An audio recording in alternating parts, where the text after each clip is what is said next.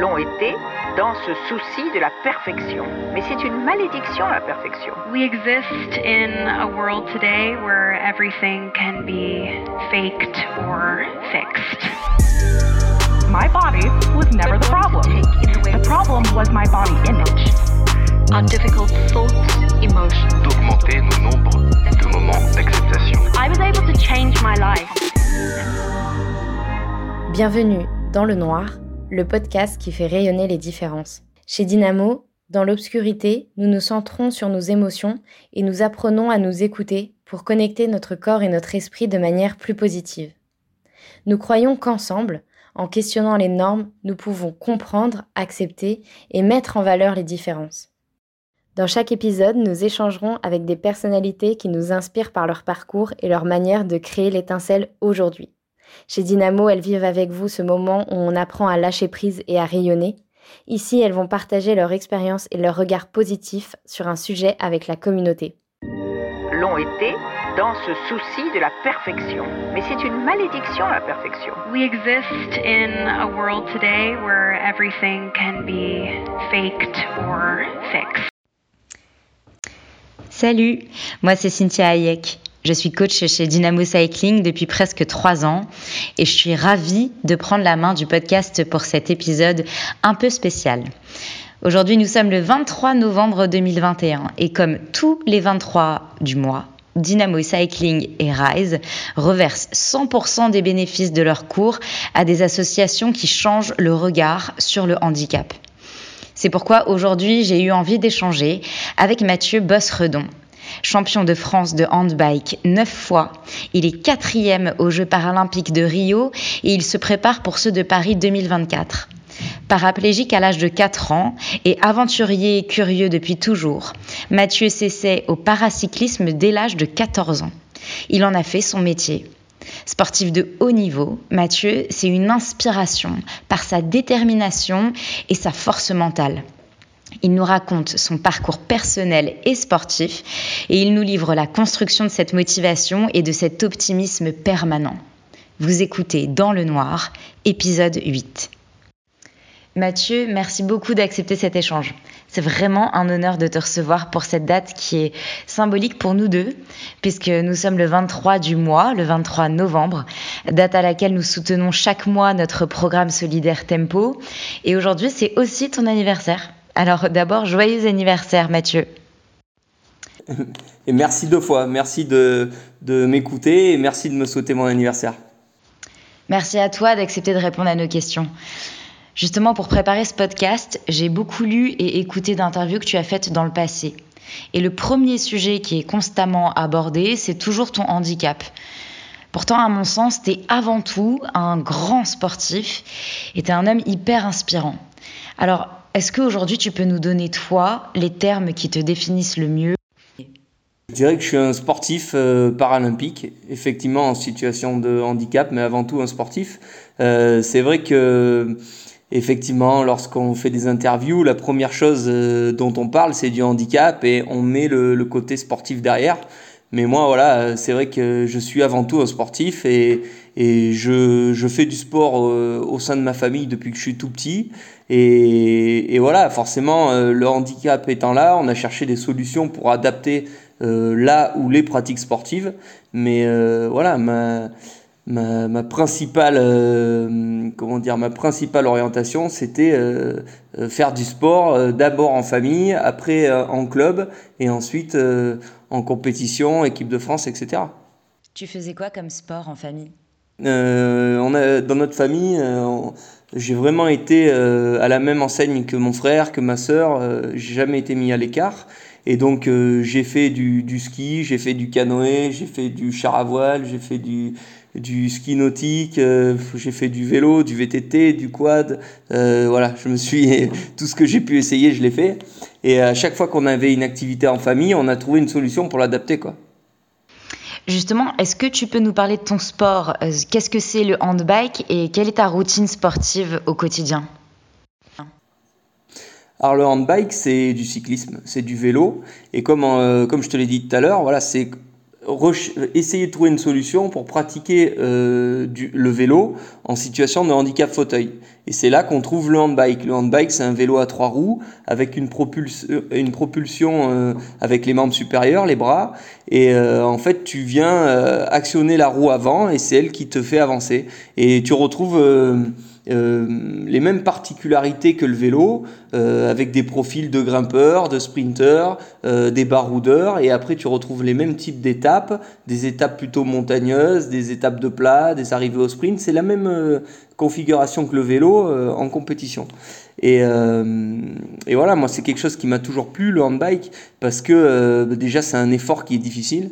Euh, on est sur des épreuves euh, entre 60, on va dire, allez, entre 60 et, 90 km aujourd'hui, donc c'est des épreuves de, fond. Euh, c'est des épreuves où effectivement, quand il y a de la, la bosse, eh ben, avec les bras, c'est difficile de monter parce que on n'a pas la même puissance que dans les jambes. On a à peu près 7, allez, entre 4 à 7 fois moins de force dans les bras que dans les jambes. Donc forcément, dès qu'on est en, dans des bosses, c'est plus dur. Euh, donc c'est quelque chose qui m'intéressait. Moi, la souffrance, j'ai un rapport avec la souffrance qui m'intéresse beaucoup. J'adore l'effort. Euh, donc je cherchais un sport difficile et je crois que je l'ai bien trouvé. Bah justement, puisque toi, sur ton vélo, tu pédales avec les mains, est-ce que tu pratiques d'autres sports pour renforcer euh, tes épaules et les membres supérieurs? Alors, Moi, j'ai démarré par la natation. Déjà, j'étais un nageur de 6 ans à... Oui, tout à l'heure, j'ai parlé de sport, j'ai même pas parlé de natation, c'était mon premier sport. Euh, donc de 6 ans ouais, à 14-15 ans, j'étais nageur. Donc déjà, j'ai eu un bon développement euh, du haut du corps euh, avec ce sport-là. Ensuite, effectivement, aujourd'hui, en dehors du vélo, je pratique un peu de musculation. J'essaye de pas trop, trop en faire parce que moi, j'ai tendance à passer de l'autre côté, à devenir quelqu'un plutôt de massif. Et le poids, c'est un peu l'ennemi du cycliste. Alors, il faut toujours trouver le le bon rapport entre euh, le volume musculaire euh, et, euh, l'effort d'endurance, c'est quand même assez compliqué. Mais oui, l'hiver, très souvent, je fais pas mal de renfaux en musculation. Et sinon, c'est des, rappels du gainage, voilà, des, choses comme ça. Effectivement, du, maintien postural avec du maintien d'épaule. On essaye de travailler beaucoup les antagonistes aussi, parce qu'on est beaucoup sur de la, la tirée, beaucoup moins sur de la poussée. Donc on travaille tous les muscles liés à la poussée en muscu. Euh, donc oui, oui, oui, je fais, je fais d'autres choses et puis il y a de la kiné aussi. Pour revenir sur cette notion d'effort et ton rapport à la souffrance dans l'effort pour atteindre tes objectifs, nous chez Dynamo, on a tendance à beaucoup parler euh, des sources de motivation et des sources de détermination. Toi, c'est quoi tes sources de motivation? Quand tu as des doutes, que tu as envie de lâcher, que tu as envie de baisser les bras, à quoi tu penses? Alors déjà, euh, je t'en ai déjà parlé, ma première source de motivation, c'est l'envie. Voilà. Quand tu as envie de faire quelque chose, je pense que c'est ce qu'il y a de plus fort, c'est ce qui te permet de, ben de, de, passer les difficultés, les doutes, comme, comme tu en as parlé. Et moi, j'ai toujours eu envie de, de, pratiquer une activité sportive parce que c'est ancré en moi. J'adore euh, l'effort physique, euh, ça me fait énormément de bien, ça me procure énormément de plaisir. J'adore les, également les, les sports euh, où il y a de la vitesse, euh, donc le, ski, le, vélo. Euh, voilà, ça c'est vraiment une notion de plaisir avant tout et d'envie. ça c'est mon moteur. Ensuite, il y a aussi l'envie de, faire mieux.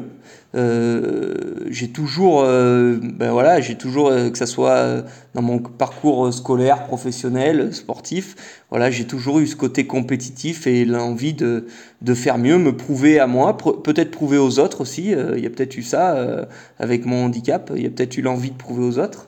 mais voilà, c'est ça mes moteurs. Et en tant qu'athlète de haut niveau, tu as sûrement dû, malgré ta, motivation et ta détermination, rencontrer des situations d'échec et euh, tu as dû rebondir malgré ça et continuer de te surpasser.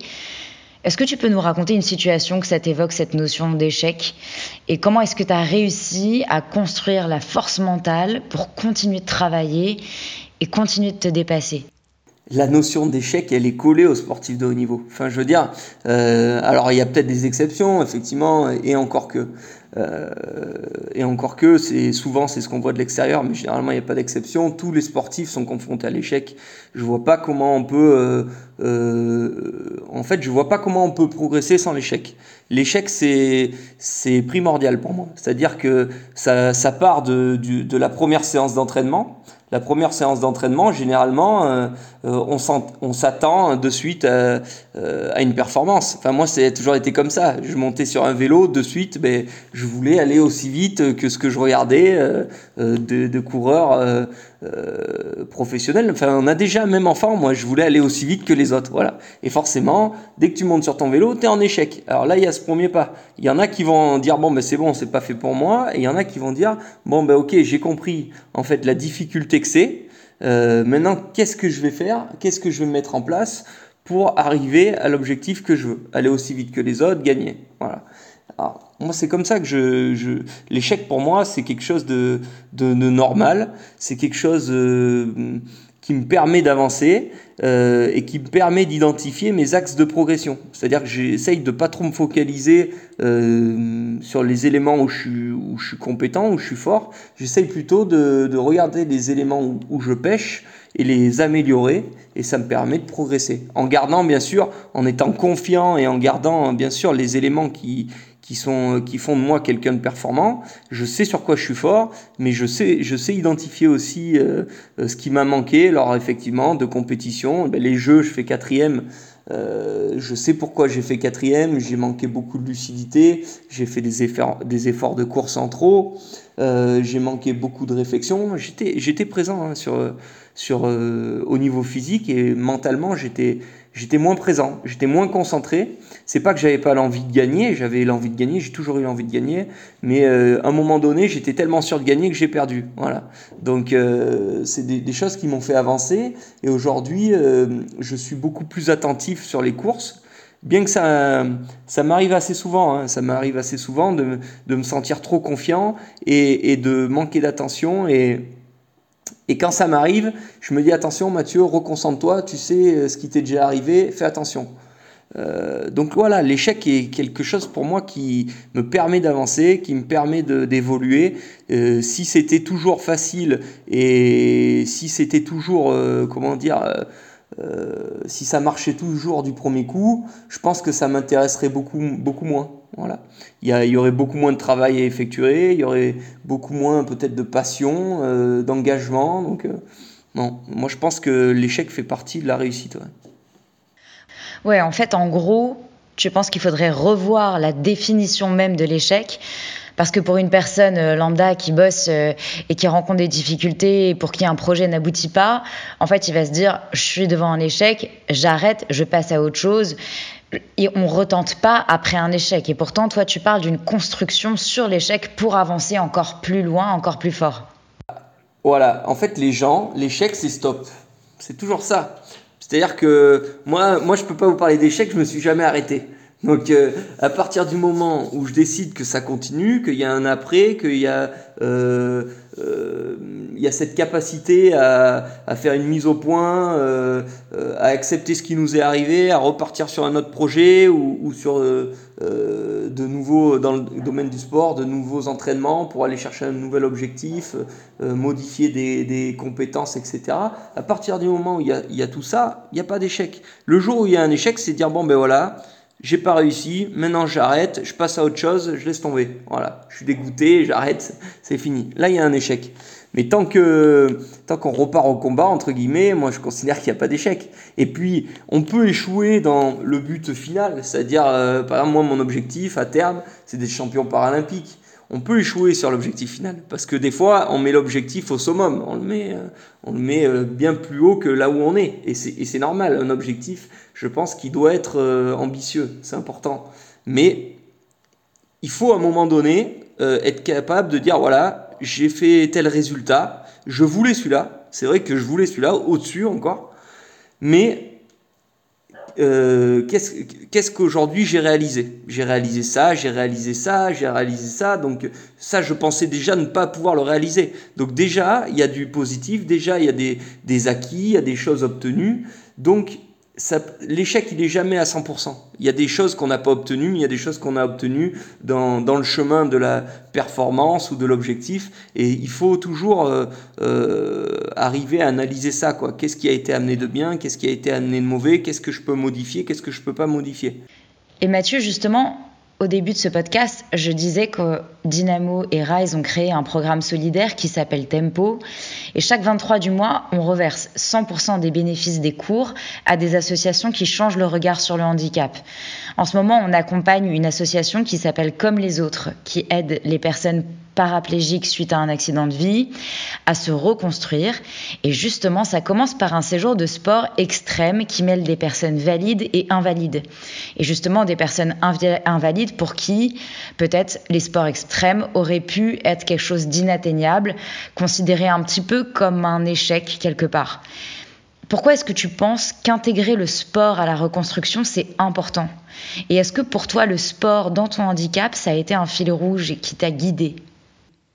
En fait, le, le sport, c'est le corps et la tête. Voilà. On est obligé d'être, d'avoir cette harmonie-là et c'est hyper important.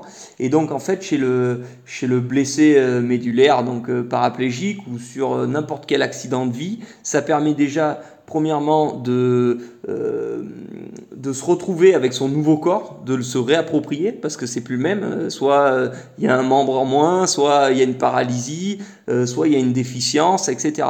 Donc déjà c'est retrouver confiance en les capacités de son corps. Voilà, c'est un nouveau corps, il faut se le réapproprier et le sport est là pour se remettre en santé et se dire bon mais ça je peux le faire, ça je peux le faire, j'ai ces mouvements là possibles, donc je vais travailler là-dessus et je vais voir euh, où c'est que je peux amener mon nouveau corps. Voilà. Ça, c'est hyper important. C'est-à-dire qu'aujourd'hui, quand vous êtes en situation de handicap, vous, vous, dites euh, Je peux plus faire ça, mon corps peut plus faire ça, je peux plus marcher, euh, etc. Et vous pensez jamais à ce que vous pouvez faire.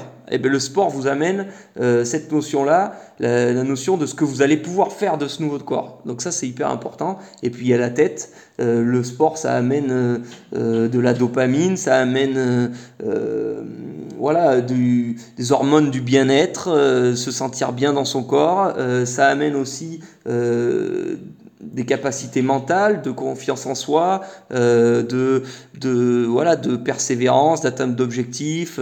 voilà, c'est toutes ces données-là qui font que le sport est un outil, à mon avis, primordial pour la reconstruction d'un individu. Voilà. Le sport, et le, le, sport au même titre que la vie sociale et la vie professionnelle. Je pense que c'est entre guillemets trois piliers qu'il faut mettre les uns à côté de les autres et, qui permettent effectivement à la personne en situation de handicap de, de, de se relever d'une situation difficile. Et, pour terminer, excuse-moi, il y a aussi euh, le fait que le sport est un exutoire. C'est-à-dire que, tu sais, euh, la, personne, euh, la personne qui est en colère toute la journée, qui en veut à la terre entière, il y a un moment où elle ne sait pas où, mettre sa colère. je veux dire, et elle aurait tendance peut-être dans un premier temps à la mettre sur les gens, c'est-à-dire en vouloir à tout le monde, euh, mal parler, euh, avoir l'impression que tout le monde est dans le jugement, regarde mal, alors que quand on met cette colère-là et, et, tout ce mal-être dans, dans, de l'énergétique, dans du sport, eh ben on évacue beaucoup et, et ça fait énormément de bien. Voilà. Ouais, c'est ça. Chez Dynamo, on encourage les gens à écraser la pédale comme s'ils écrasaient leurs problèmes. Et c'est une façon, en fait, de transformer les émotions alors qu'on a tendance dans notre vie, dans notre quotidien, de trier nos émotions, de toujours avoir des faux semblants. Il faut pas être énervé, il faut pas être en colère, il faut pas être frustré, il faut pas être stressé. En fait, chez Dynamo, on dit aux gens, en fait, utilise l'émotion qui est en train de te traverser pour presser dans la pédale et mettre l'émotion au service de ce que tu es en train de faire et au service du dépassement de soi. Alors moi, quand j'ai une décision à prendre, quand j'ai une mauvaise nouvelle, quand j'ai quelque chose qui va pas, d'abord je vais rouler et après je prends ma décision. Ça marche toujours mieux parce que euh, ça remet les idées au clair, il y a un système d'hormones qui s'active, ça permet d'être plus rationnel. On ça évacue euh, tout le tout le, côté euh, énervement, euh, la décision sur euh, à chaud, etc. Et ça permet d'être plus serein. Et, c'est pour ça qu'aujourd'hui en entreprise, on utilise énormément le sport. C'est-à-dire qu'on l'intègre même dans les, entreprises parce qu'effectivement, pour que la tête fonctionne, à un moment, il faut que le corps soit en harmonie. Et, et quand on arrive à être bien dans son corps, détendu, qu'on a relâché un peu toutes les hormones de frustration, etc., là, on peut mieux réfléchir. Et, moi, je fais toujours ça. C'est-à-dire que quand j'ai quelque chose qui va pas, je sors rouler une heure, deux heures, et je reviens, et déjà, c'est plus clair. Complètement. Et justement, cette clarté d'esprit que tu obtiens à travers l'effort, parfois, il peut être perturbé par le regard que tu poses sur toi et le regard des autres qu'on a tendance à interpréter. C'est pour ça que chez Dynamo, on pédale dans le noir. On a l'impression que quand on est dans le noir, c'est une façon de mettre fin au regard critique qu'on a sur les autres et sur soi. Et on revient à l'essentiel. On se recentre en ayant un regard qui est tourné vers soi et un regard qui est beaucoup plus bienveillant puisqu'on n'est pas en train de se positionner ni par rapport aux autres, ni par rapport à la fausse image qu'on a de soi-même. Toi, tu as vécu depuis tes 4 ans dans un fauteuil roulant. Justement, comment tu as fait pour appréhender ton rapport aux autres et ton rapport au sport?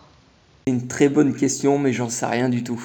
Honnêtement, euh, tout le monde me pose cette question-là, c'est-à-dire dans le sens où, euh, comment tu vis euh, le regard des autres, comment.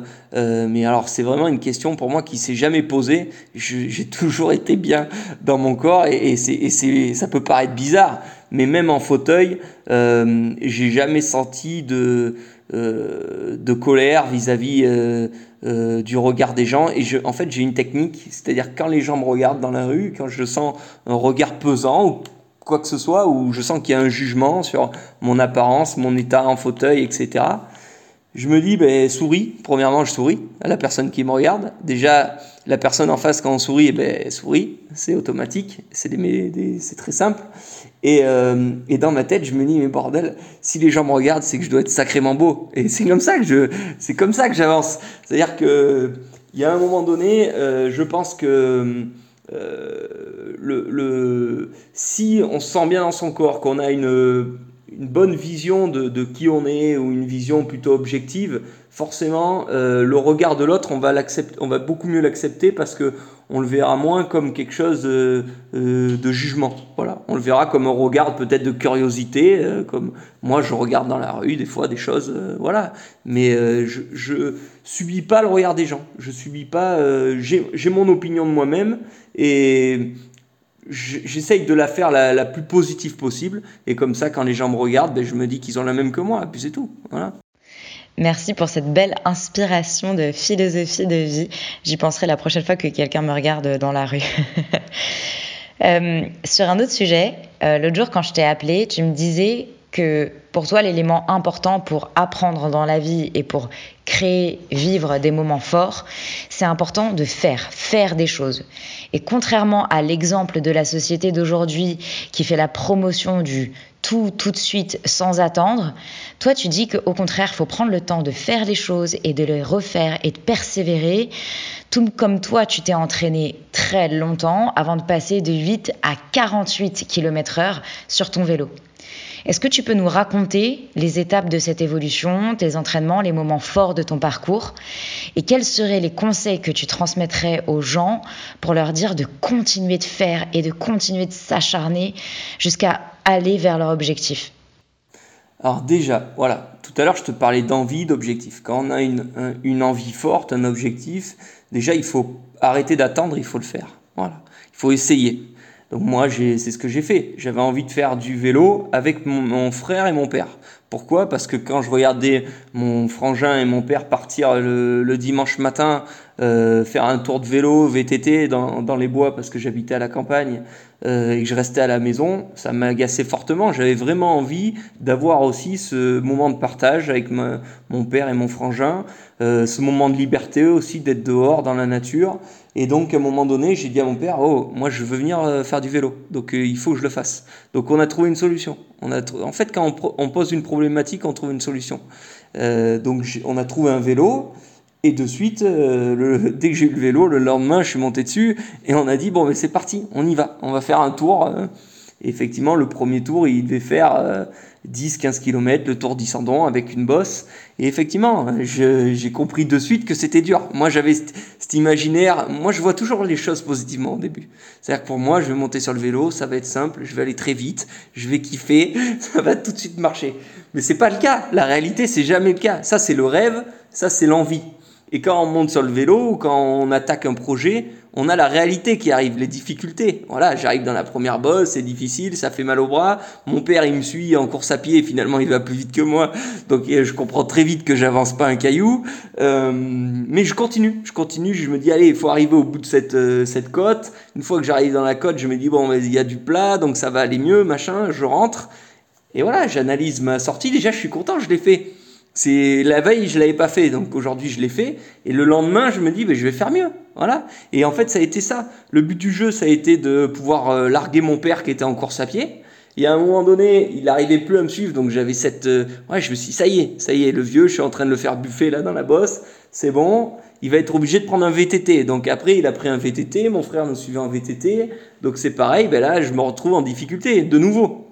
Parce que du coup, euh, je recommence à avoir cette problématique-là d'aller suivre mon frère et mon père qui vont plus vite que moi. Donc il faut que je m'adapte. Je, je, je, donc euh, chaque, euh, chaque fois que je refais le circuit, je vais un peu plus vite, jusqu'à arriver à la même vitesse que, que mon frère et mon père. Et après, je vais plus vite. Donc j'arrive en haut, j'arrive à les attaquer parce que moi je suis joueur. Hein. C'est-à-dire que dans les boss et tout, même si j'ai rien, je mettais tout ce que je pouvais. Et si je gagnais 50 mètres, c'était pour moi c'était le top. Donc, euh, quand je commençais à gagner 50 mètres, je dis ok maintenant faut plus qu'ils me rattrapent. C'est-à-dire qu'il faut que j'arrive à la maison avant eux. Donc le but du jeu c'était ça. J'arrive à la maison avant eux. Donc après ils prennent un vélo route. Et voilà. Et ça a été comme ça jusqu'à que même sur un vélo route ils me suivent plus. Et euh, aujourd'hui, euh, aujourd'hui voilà.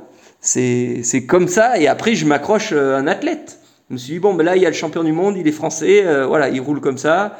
C'est mon nouvel objectif. Et une fois que tu le bats, ben, tu vas chercher un, autre. Euh, voilà. Après, ce qui est dur, c'est quand tu es tout en haut, les repères, ils sont derrière toi. Et ça, c'est très dur. C'est le plus dur. Dans la performance, le plus dur, c'est pas d'y arriver, c'est de, de continuer à rester motivé malgré que tu sois tout en haut. Et quels sont les nouveaux objectifs? Voilà. Et là, là c'est, c'est tu, tu te ressens beaucoup plus sur toi, sur euh, ta performance personnelle, beaucoup moins sur les autres, parce que jusqu'à là, je t'ai dit que pour performer, je me suis accroché aux autres et ça m'a donné des points de repère. Après, le, le point de repère, ça devient toi, et tu essayes de mettre des outils en place pour euh, euh, te faire évoluer en te recentrant sur toi-même. C'est beaucoup plus difficile, mais c'est tout aussi intéressant parce que là, quand tu arrives à faire ça, après, tu deviens une machine de guerre. C'est-à-dire que tu n'as plus besoin de personne pour euh, te mettre dans une situation de, compétition, de, de, performance. Enfin. Voilà. Et d'ailleurs, le deuxième truc que tu m'as dit au téléphone, c'est que ce que toi tu considères comme le plus satisfaisant dans une vie, c'est de réaliser des choses, de mener une ambition jusqu'au bout. Toi, c'est quoi ta plus grande satisfaction, ta plus grande fierté? Et au contraire, c'est quoi ta plus grande défaite? Alors déjà, ma plus grande satisfaction, ça a été de réaliser mon rêve. Mon rêve, c'était de faire les Jeux paralympiques. Voilà. Je, je, j'ai toujours eu ça en tête. C'est-à-dire, depuis que je suis gamin, j'ouvrais les anti-sport magazines, etc. Et moi, je voulais faire les Jeux. Je savais pas dans quel sport j'allais les faire. Je m'en foutais quelque part. Et je voulais faire les Jeux. Je voulais participer à cette magnifique fête. Et je me rappelle le jour où j'ai eu ma sélection pour les Jeux paralympiques de Rio. Euh, ouais, là j'ai eu une émotion que que je pense que je revivrai jamais, même sur une deuxième sélection, même sur d'autres sélections, je la revivrai jamais parce que c'était l'aboutissement de mon rêve d'enfant. Voilà. Et, et c'était même pas. Euh, il y en a qui vont dire mon rêve c'est d'être champion paralympique. Non, moi mon rêve c'était d'y aller. Voilà. Et après bien sûr j'ai l'objectif de faire le mieux possible, donc d'être champion paralympique. C'était autre chose. Mais moi mon rêve c'était vraiment l'événement en lui-même. Euh, donc ça c'était vraiment quelque chose de très fort. Euh, il y a eu aussi euh, mon, mon, podium en championnat du monde en 2015, euh, où là aussi j'accroche ma première médaille mondiale, et ça c'était aussi quelque chose de très fort. J'ai appelé, j'ai appelé mon père, ben, parce que de toute façon, pourquoi j'ai ce rapport avec mon père C'était lui qui était là sur les premiers entraînements, donc c'était normal que quand j'arrive à l'aboutissement de quelque chose, je l'appelle. Et euh, donc je l'ai appelé, il y a eu des pleurs, il y a eu beaucoup d'émotions. Et donc ça, c'était quelque chose de, de super chouette. Euh, les défaites, j'en ai parlé. Rio, c'est à la fois une victoire dans la sélection, à la fois une défaite parce que je fais quatrième. quatrième euh, vraiment au pied du podium, alors que j'ai honnêtement j'avais toutes les capacités physiques de, de faire mieux. Euh, mais il y a un moment, j'étais tellement dans l'euphorie, parce que c'était mon rêve. Donc j'étais sur cette grille de départ et je me dis, hey, putain Mathieu, c'est au jeu, imagine, là j'avais ma famille sur les côtés, euh, avait la télé tout le temps, enfin c'était c'était fantastique. Le public, euh, j'étais sur l'avenue de Copacabana, enfin c'était euh, énormissime. Et, et donc ça part et moi j'ai tellement envie de gagner, je pars direct bille en tête et, j'ai fait les trois, les trois quarts de, course devant. Quand ça a attaqué, je surattaquais euh, parce que j'avais te tellement cette envie de gagner que je comptais rien quoi. Je comptais pas mes efforts, je comptais pas mes attaques, euh, je regardais rien d'autre que arriver devant. Et il y a un moment, il y a un moment, on n'était plus que 5-6 devant et, euh, et les autres ont bien compris que je répondais à toutes les attaques et donc ils me laissaient faire, ils m'ont laissé m'épuiser gentiment pour euh, en fait dans le dernier tour euh, euh, ben, partir. Il y en a deux qui sont partis et après on se retrouvait, on s'est retrouvé à quatre pour une place et voilà quoi. Après ça se joue au sprint et et je, je l'ai pas, je l'ai pas gagné. J'ai fait deux. Après des défaites, franchement des défaites. Je sais pas, j'arrive même pas, non, je sais pas. Peut-être pas que dans le sport hein, d'ailleurs, ça peut être ce que tu considères comme une défaite dans ta vie perso. Mais ma vie, ma vie perso est une franche réussite. Alors, euh, je ne sais pas quoi dire. Euh, non, franchement, ma vie sentimentale, elle est extraordinaire. Aujourd'hui, je suis marié, j'ai un petit garçon euh, de 11 ans. Euh, on nage dans le bonheur, on, on a plein d'expériences familiales qui sont extraordinaires. Euh, pour autant, ma femme est diabétique de type 1 et mon fils est autiste Asperger. Donc en fait, on aurait un contexte euh, euh, cataclysmique. Mais c'est pas du tout le cas, on s'éclate. Donc c'est non, ça se passe très bien. ma vie professionnelle, bon ben, elle tourne autour du vélo en ce moment, donc elle se passe plutôt bien aussi. Il y a quand même la question de la reconversion qui, qui est là, parce que moi je vais arriver en fin de carrière en 2024, c'est un choix. C'est un choix parce que j'ai beaucoup euh, de sacrifices euh, dus au sport, justement avec ma famille. Et voilà, je, ferai ces sacrifices euh, jusqu'en 2024 et après, je passerai à autre chose. Voilà. Donc ça, il y a une question aujourd'hui, c'est la reconversion et savoir dans quoi je vais me reconvertir au niveau professionnel. Mais je suis pas trop inquiet. Pas trop inquiet. En tout cas, j'ai été faire mes, mes j'ai été à Pôle Emploi la, la semaine dernière. Euh, je me suis dit que c'est pas eux qui allaient, me, qui allaient me répondre. Voilà. Je pense que t'es pas le seul à avoir vécu ce genre de, d'entretien euh, très constructif. Mais ça me permet quand même à moi de rebondir sur ma question suivante en parlant de reconversion. Il y a beaucoup de gens qui viennent rouler chez Dynamo et qui vont pratiquer chez Rise, qui, grâce à ces moments dans les studios, mettent en lumière des besoins et des envies de prendre des décisions dans leur vie, de faire des choix importants, de se réorienter, de se reconvertir. Toi, le changement, il t'a été imposé à l'âge de 4 ans lorsque tu deviens paraplégique. Comment est-ce que tu as fait pour accepter le changement qui t'a été imposé Et qu'est-ce qui t'a permis, au fil des années, de construire ton nouveau mode de vie, de vie 24 heures. Mmh.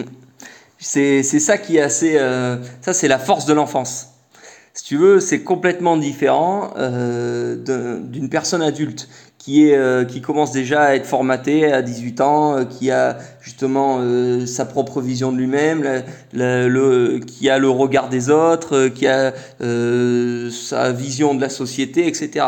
Donc on a plein de choses qui à un moment donné nous parasitent. Quand tu es enfant, tu rien qui te parasite. 4 ans, moi, euh, j'utilise plus mes jambes, je regarde mes parents, je leur demande pourquoi ça marche plus, ils m'expliquent, on m'amène un fauteuil, je monte dedans, je me dis, ah, attends, avec ça, on peut cabrer, on peut rouler, ouais, c'est rigolo. Euh, je me suis remis, suis remis de ça, mais ouais, en 24 heures, c'est, il y avait aucun problème pour moi. Le problème, il était pour mes parents, mais pour moi, il y avait aucun problème. Voilà, c'était un nouvel outil, je l'ai pris comme un jeu et je me suis adapté à, à ça très vite. Alors est-ce que ça m'aide aujourd'hui pour m'adapter aux choses? Très certainement, euh, très certainement, parce que j'ai sûrement gardé ça. Euh, et c'est vrai que euh, c'est un, un, paramètre du sportif de haut niveau qui est très important, s'adapter. On s'adapte toujours à la nouvelle concurrence, à la nouvelle technologie, euh, aux nouvelles normes. Euh, voilà, on est toujours dans l'adaptation et, et c'est vrai que des fois ça fait peur je peux comprendre, de quitter quelque chose pour aller chercher quelque chose de nouveau, ça peut faire peur, parce que justement, on, sait ce qu'on quitte, on ne sait pas ce qu'on va avoir. Voilà. Moi, je pars du principe que j'ai toujours rien à perdre, jamais rien à perdre dans ma vie. Donc, s'il y a des nouvelles choses à tenter, je les tente. Voilà. Si, si ça marche, ça marche. Si ça marche pas, euh, ben, on, on, rechange. Voilà, c'est pas grave. Ouais, donc en retrouvant ton âme d'enfant, tu gommes toutes les craintes que tu peux avoir sur ta reconversion euh, post-2024. Une question comme ça, mais c'est quoi les questions que tu te poses vis-à-vis de cette reconversion pour savoir vers quoi tu as envie de t'orienter? Ben, quelles sont mes envies? Parce qu'honnêtement, euh, j'ai été à l'école euh, un peu par dépit. J'étais plutôt scolairement bon. Je suis arrivé euh, jusqu'au bac assez facilement. Arrivé à la fin de mon bac, j'ai dû choisir mon orientation et je me suis dit bon, qu'est-ce qui va me permettre de faire du sport à 100% et pas trop me prendre de temps scolairement? Donc je suis parti dans un truc assez facile avec un BTS commerce. Euh, que j'ai fait assez facilement, puis une licence. Et aujourd'hui, je me dis, mais j'ai plus du tout envie de faire ça. J'ai plus du tout envie de faire ça. Dix ans après, j'ai plus du tout envie de faire ça. Donc j'essaye aujourd'hui de mettre sur papier mes envies, il euh, y a des envies qui sont qui peuvent paraître absurdes. Quand je vais euh, justement chez un conseiller euh, en reconversion le mec il me regarde il me dit mais monsieur Vostredon vous êtes en fauteuil. Et, je les emmerde tu vois. C'est en fait en réalité je, je m'en moque complètement. Moi je regarde mes envies j'essaye de, de, me dire bon mais ça ça va être possible. Ça ça va pas être possible. Je me focalise pas du tout sur euh, ce qui va être considéré possible par la société parce que sinon j'enlève quasiment tout. Euh, et, je, et je suis quasiment sûr que ça sera par la création d'une société. Voilà aujourd'hui j'ai déjà une société euh, une micro-entreprise mais dans mon avenir professionnel je pense que ça sera aussi une création de société parce que l'emploi que j'aurai je pense qu'il n'existera pas. Voilà j'ai une toute dernière question à te poser, Mathieu. C'est une question qu'on pose à tout le monde. Si tu fermes les yeux, que vois-tu quand tu regardes dans le noir? Ouais, je peux te répondre? Moi, je vois une seule chose, c'est ma femme et mon fils. Tu vois? N'y a pas de... Le, vélo, c'est une chose. Euh, euh, mais aujourd'hui, ce que j'ai fait de, de plus costaud dans ma vie, c'est ça. Voilà. Merci beaucoup Mathieu d'avoir répondu à nos questions. Je te souhaite bonne chance pour Paris 2024 et surtout encore un très joyeux anniversaire. Merci à toi qui nous écoutes. J'espère que Mathieu t'a inspiré autant que moi et que tu es prêt à rayonner. Je te dis à très vite dans les studios. Vous avez écouté Dans le Noir épisode 8. À très vite. Long été dans ce souci de la perfection. Mais c'est une malédiction la perfection. We exist in a world today where everything can be faked or fixed. My body